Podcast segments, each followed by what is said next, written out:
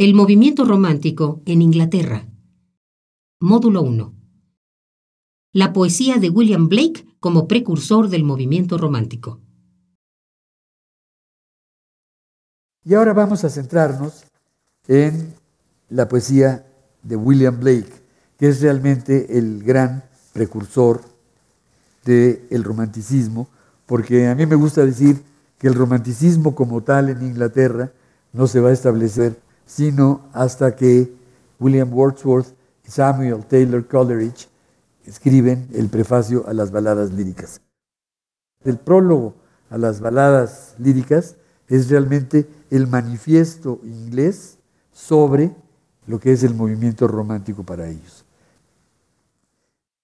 Blake surge en el panorama de la poesía inglesa como un prerromántico, porque no podríamos decir todavía no estaba establecido el movimiento ya veremos también que el romanticismo en Inglaterra va a tener dos periodos. El primer periodo, que es el romanticismo clásico, y después lo que se llama High Romanticism.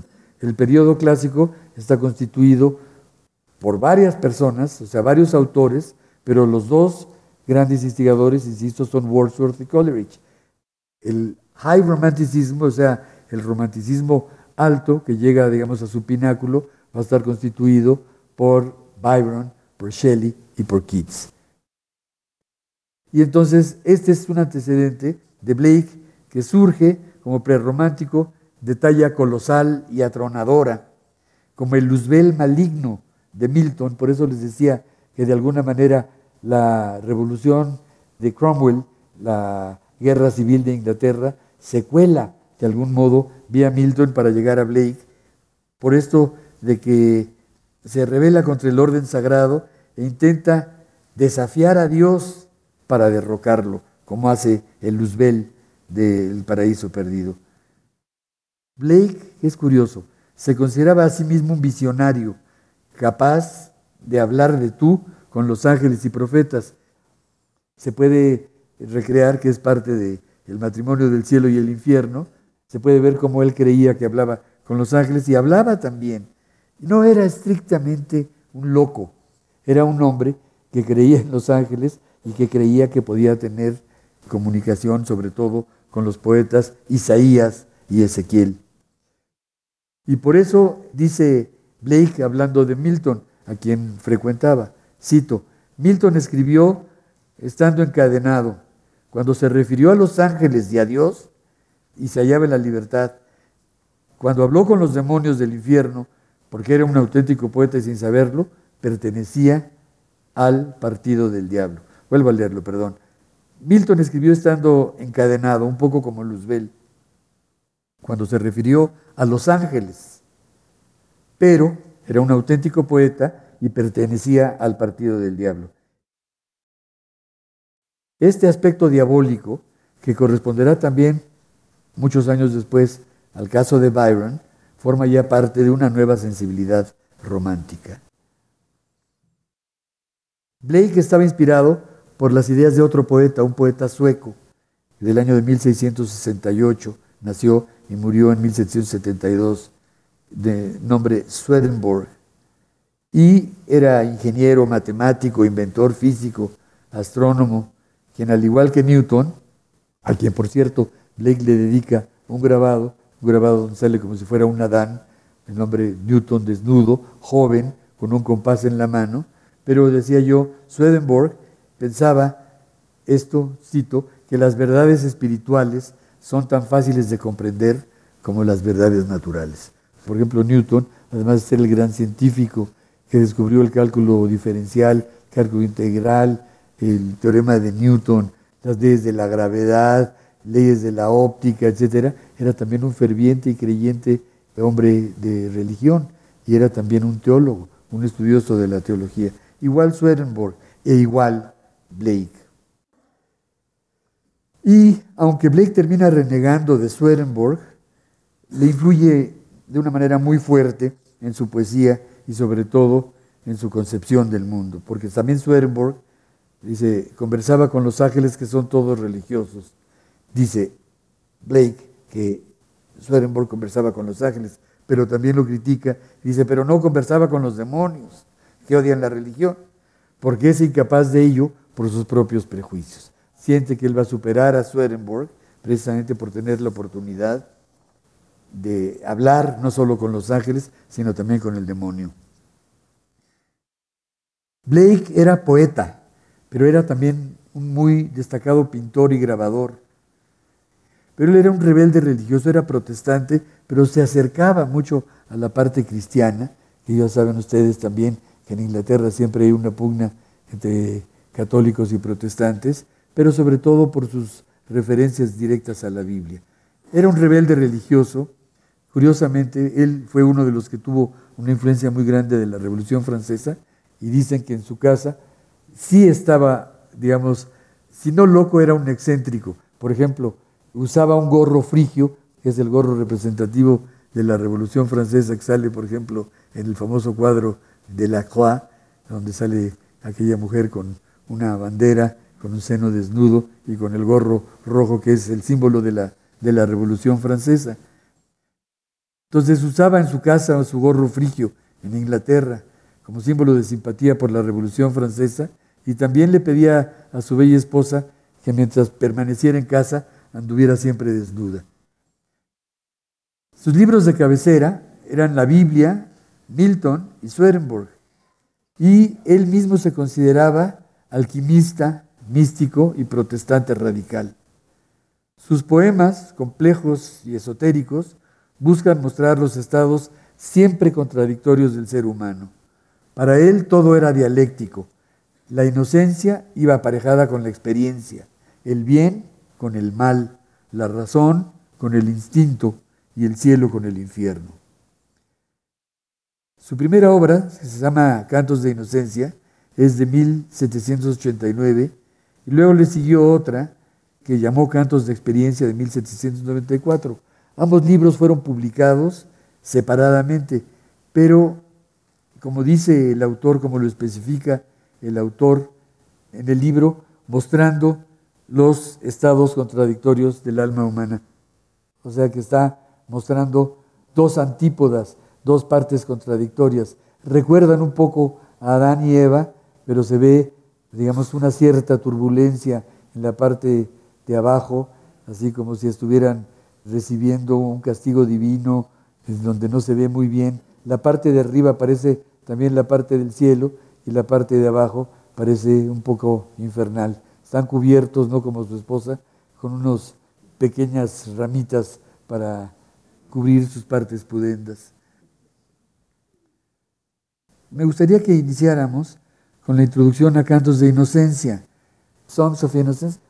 Esa es la parte de, en inglés, me voy a permitir leérselas rápidamente, que dice, Piping down the valleys wild, piping songs of pleasant glee. On a cloud I saw a child, and he laughing said to me, Pipe a song about a lamb, so I piped with merry cheer. Piper piped that song again, so I piped, he wept to hear. Drop thy pipe, thy happy pipe, sing thy songs of happy cheer.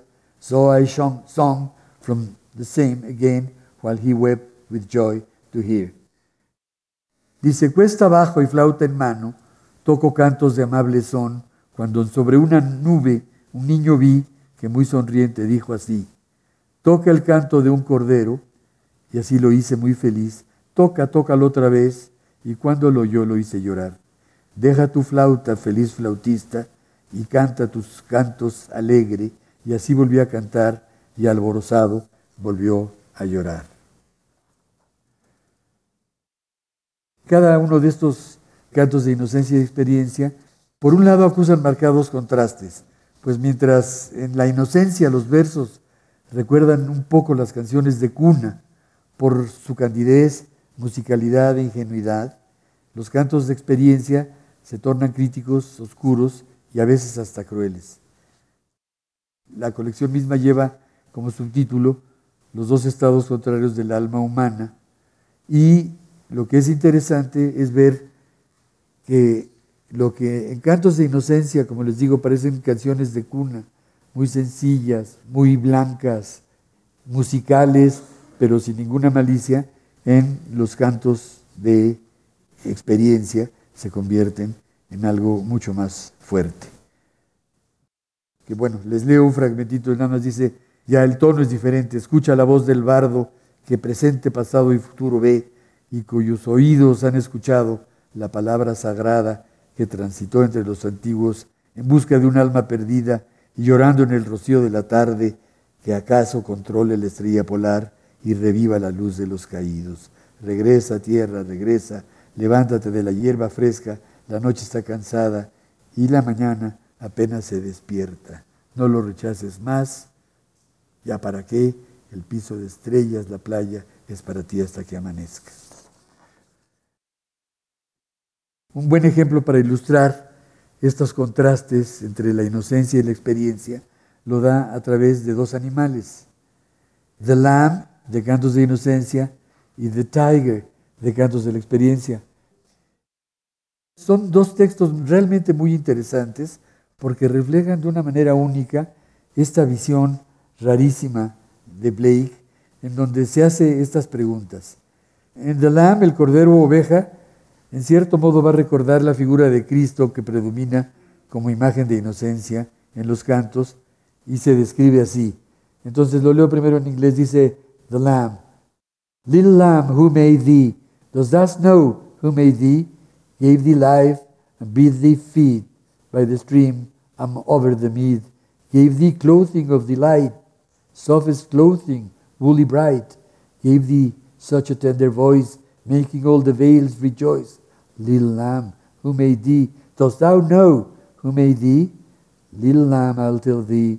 Little lamb, I'll tell thee. He's called by thy name, for he calls himself a lamb.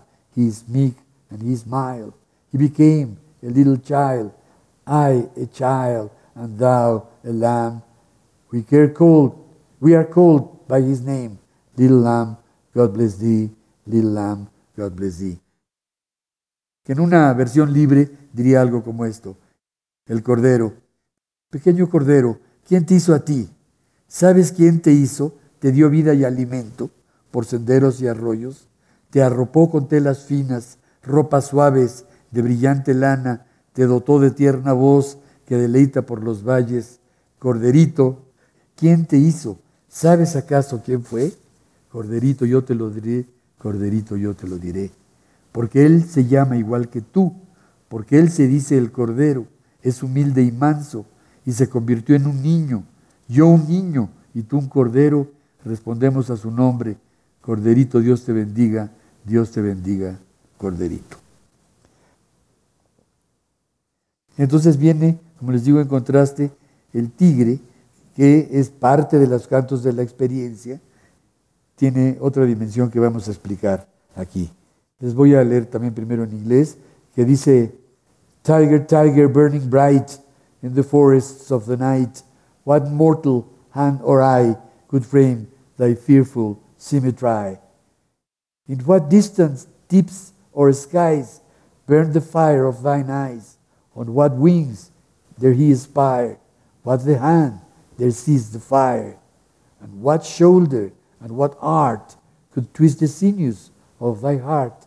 And when thy heart began to beat, what red hands, what red feet, what the hammer, what the chain, in what furnace was thy brain? What an anvil, what red grasp, there is deadly terror's clasp. When the stars threw down their spears and water heaven with their tears, did he smile his work to see? Did he who made the lamb make thee? Tiger, tiger, burning bright in the forests of the night, what mortal hand or eye there frame thy fearful symmetry.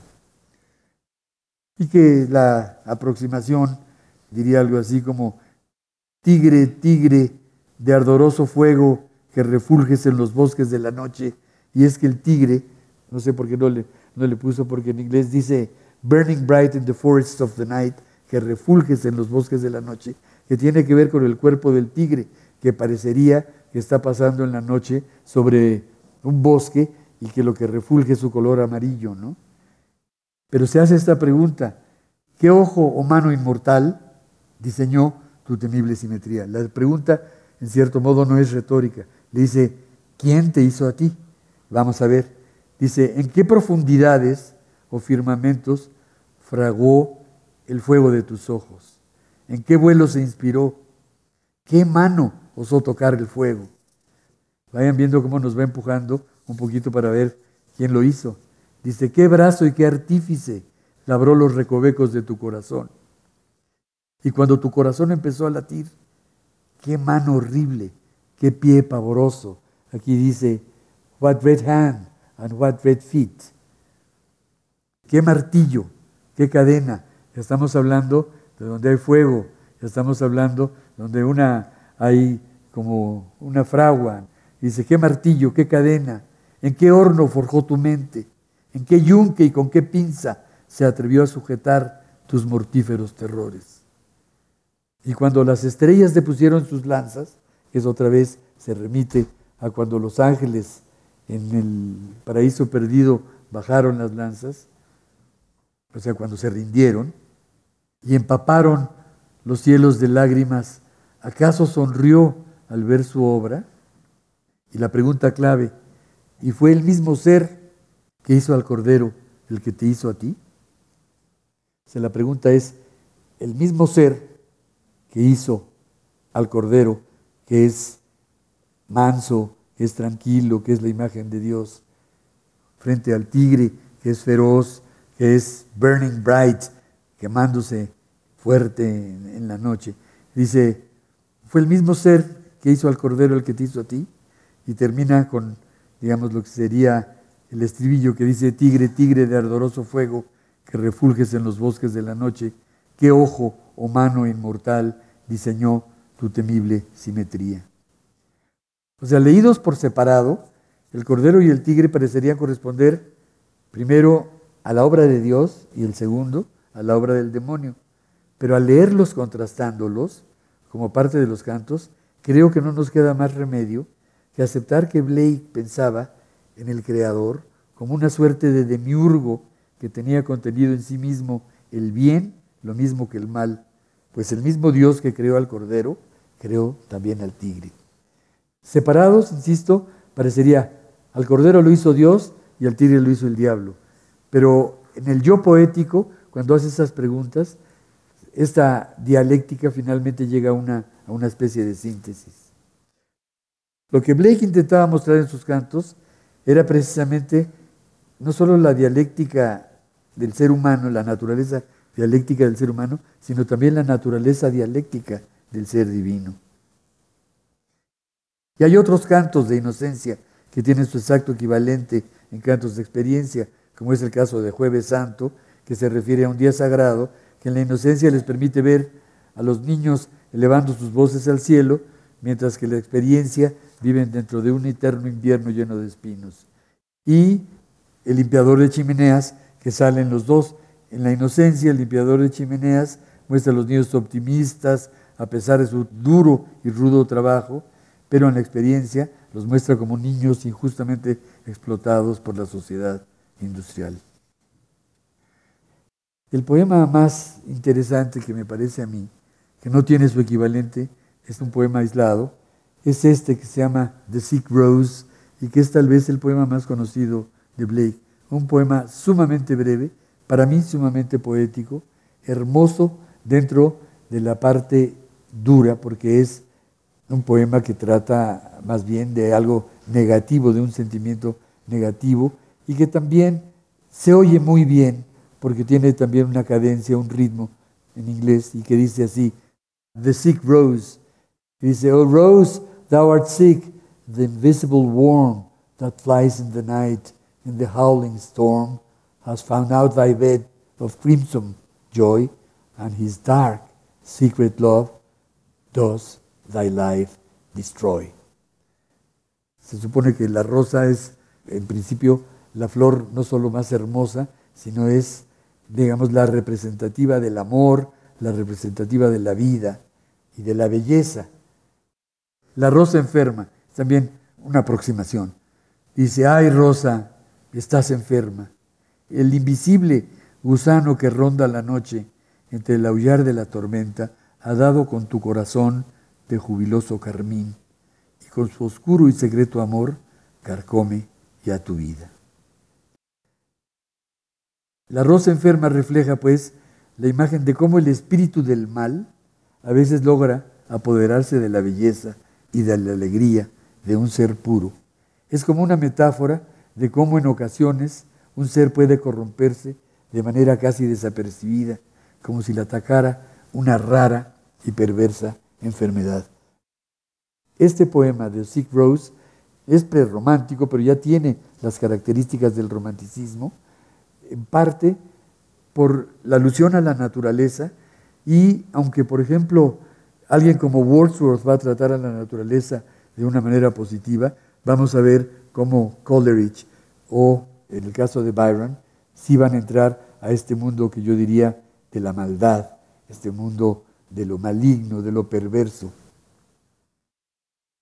Para culminar en esta sesión, me gustaría que pudiéramos compartir la otra gran obra de Blake, se llama El matrimonio del cielo y del infierno, que yo creo que refleja su sentir en términos estrictamente aforísticos, epigramáticos y visionarios, en una pieza que es fragmentaria y que constituye una suerte de manifiesto, no del romanticismo, sino de la visión del mundo del propio Blake, de sus creencias y de su enorme independencia espiritual. Se trata de una sátira radical y de una profecía apocalíptica en la que Blake denuncia las formas convencionales, fíjense, también en ese sentido siendo prerromántico, pero es muy romántico de la sociedad y de la religión. Y se expresa con un enorme desprecio sobre las debilidades humanas. Alguien, curiosamente, que lo va a seguir, decía yo, era Nietzsche, desprecia, por ejemplo, el miedo, la inacción, la prudencia, la humildad, el engaño, mientras que su voz, la voz del poeta, se coloca del lado diabólico, un poquito como en The Sick Rose, y se inclina a favor de la soberbia, de los excesos, del deseo, el orgullo, la cólera, la desnudez, lo enérgico, lo valiente. ¿Por qué no revisamos juntos algunos de estos aforismos, muchos de ellos muy sugerentes, muchos de ellos propositivamente provocativos y que son interesantes? En tiempo de siembra, aprende, en tiempo de cosecha, enseña, en invierno, goza. Es el primer aforismo, es el primero de los proverbios del infierno. Aquí, Blake es un Blake, digamos, con mucho sentido común. En tiempo de siembra, aprende, pues sí, como todos, somos jóvenes, aprendemos. En tiempo de cosecha, enseña. Cuando ya es uno maduro, digamos, imparte o enseña a la gente. Y en invierno, goza. Esa es la parte, digamos, ligeramente, no dice descansa, dice goza. El tercer epigrama, el tercer proverbio, dice algo que ha sido muy discutido. El camino del exceso conduce al palacio de la sabiduría. En inglés dice, The road of wisdom leads to the palace of wisdom. O sea, porque los excesos, que tiene que ver también con la parte romántica, ¿no? The road of excess leads to the palace of wisdom. Dicen, sí, pero cuidado, porque el camino del exceso a veces nos deja la mitad del camino. No llegamos al palacio de la sabiduría. Nos quedamos, como dicen en inglés, halfway, ¿no? A la mitad. Aquel que desea, pero no obra, engendra peste. Conste que estamos hablando de una época pre-Freud. O sea que aquí lo que dice es, quien se limita a sí mismo, quien se pone sus propios candados, quien se reprime, dice, engendra peste. Dice, el necio no ve el mismo árbol que ve el sabio. Esos son de los luminosos proverbios, ¿no? El necio no ve el mismo árbol que ve el sabio. Y el siguiente dice, jamás se convertirá en estrella aquel cuyo rostro no irradie luz. Recuerda también un poquito la imagen de Luzbel por la que él amaba tanto al poeta de Paraíso Perdido, John Milton. La eternidad está enamorada de las obras del tiempo, ahí también es bastante justo, porque las obras del tiempo finalmente son eternas. El reloj cuenta con las horas de la necedad, pero ningún reloj puede contar con las horas de la sabiduría. Muchos de ellos son realmente con un gran sentido común y otros son más bien exageraciones. Pero otro muy bueno es el que dice, si el necio persistiera en su necedad, se volvería sabio. O sea, que quiere decir, el necio que persiste en su necedad no es porque siga siendo necio, sino porque se da cuenta de su necedad y finalmente se convierte en sabio. Donde ataca a la religión y ataca a la sociedad. Dice, las prisiones están construidas con piedras de la ley, los burdeles con piedras de la religión. O sea, un ataque frontal tanto a la ley como a la religión. Los cuatro que siguen son muy bellos, son, ahí sí es más poético.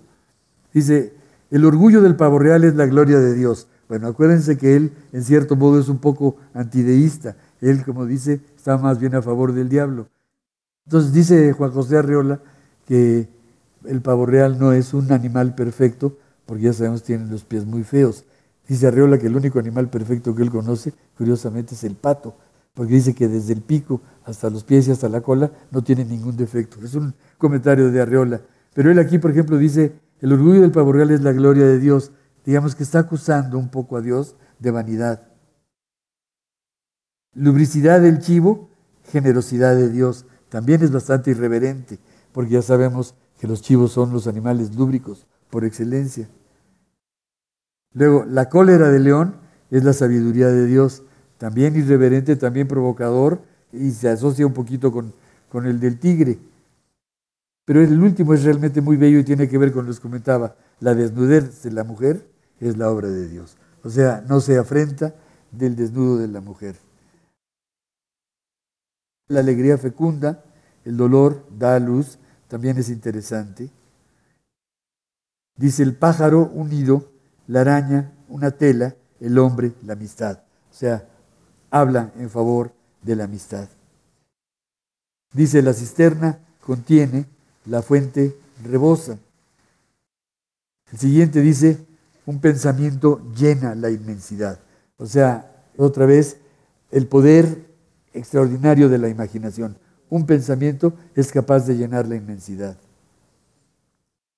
Y luego el siguiente dice, está pronto a decir siempre tu opinión y el ruin te evitará, porque ya sabemos que Blake en ese sentido es como muy frontal, muy directo, y entonces dice, quien quiere oír nada más a la voz no te va a soportar. Y luego dice, todo lo creíble es una imagen de la verdad. Otra vez el campo de la imaginación. Piensa por la mañana, obra al mediodía, come por la tarde y duerme por la noche. Parece un lugar común, pero no lo es. O sea, muchísimas veces cuando hablamos de a qué hora debe trabajar, por ejemplo, un escritor, yo siempre digo que la mañana es el mejor momento. Algunos piensan que es el mundo nocturno, pero bueno, son cuestiones ya subjetivas. Dice, del agua estancada espera veneno. O sea, lo que no se mueve, finalmente produce, vamos a decir, gérmenes o lo que sea, ¿no? Dice, nunca sabrás lo que es suficiente a condición de que sepas lo que es más que suficiente. Se parece un poquito al camino de los excesos conduce al palacio de la sabiduría. Si otros no hubiesen sido necios, nosotros lo seríamos. O sea que a veces uno tiene que caer en algún error para descubrir, digamos, la necedad de nuestro error. Y así como la oruga elige las hojas más hermosas para poner sus huevos, el sacerdote deposita su maldición sobre los mejores goces. Claro, es totalmente antirreligioso y anti institución clerical, ¿no? La cabeza lo sublime, el corazón el patos, los órganos genitales la belleza, los pies y las manos la proporción. Está en parte, digamos, de su estética, de la estética privadísima de Blake. Y luego el penúltimo que dice, exuberancia es belleza, porque también está, digamos, a favor, en cierto modo, como decíamos, de los excesos. Exuberancia es belleza. El progreso traza los caminos derechos, los caminos tortuosos sin progreso son los caminos del genio. O sea, tal vez, digamos, es muy difícil llegar directamente a la meta. Es un poco como si el necio persistiera en su necedad se convertiría en sabio. Aquí es otra manera de decirlo, ¿no? Y el hombre ausente, la naturaleza estéril, también la importancia que debe tener el hombre dentro del universo, el hombre además individual. En estos proverbios del infierno que hemos revisado, como decía, hay como dos elementos. Él está en contra de la humildad, decíamos, y de la prudencia, y está a favor de la desnudez, de lo enérgico y de la acción. Y a pesar de su profunda naturaleza religiosa, William Blake nunca pensó, y eso es muy importante que ustedes lo tengan en mente, que Dios existiera al margen del ser humano. Por ello, y como los románticos que lo sucedieron, depositó toda su fe y toda su libertad en la imaginación. El concepto que él tiene de la relación del hombre y de Dios. Dice así, insisto, todo esto está relacionado con una visión muy particular de Blake en términos religiosos, que por supuesto molesta mucho, digamos, a las religiones ortodoxas, sea catolicismo, etcétera, sobre todo por la, la opción que le está dando de decir que el cielo y el infierno estaban casados. Pero él dice al final, man is all imagination. Insisto, él ya está enfatizando la importancia de la imaginación. God is man and exists in us and we in him. Imagination, or the human eternal body in every man. Imagination is the divine body in every man. Que dice en español, dice, el hombre es todo imaginación. Dios es un hombre y existe en nosotros como nosotros en él. O sea, Dios es un hombre. No está hablando de Cristo, ¿eh? no está hablando de la redención, no está hablando del Dios que vino a la tierra para redimirnos. Bastante irreverente dice, Dios es un hombre y existe en nosotros como nosotros en Él. Nosotros tenemos adentro de nosotros, vamos a decir, la chispa divina. La imaginación o el eterno cuerpo humano en cada hombre. La imaginación es el cuerpo divino en cada hombre. Y para probarlo, vamos a culminar con el pequeño textito que ilustra cómo la imaginación logra transformar todo aquello que ve. Y el versito, que es de, William Blake, dice en inglés, To see a world in a grain of sand and heaven in a wild flower, hold infinity in the palm of your hand and eternity in an hour. Que traducido al español dice, ver un mundo en un grano de arena y el cielo en una flor silvestre, sostener el infinito en la palma de tu mano y la eternidad en una hora. Muchas gracias.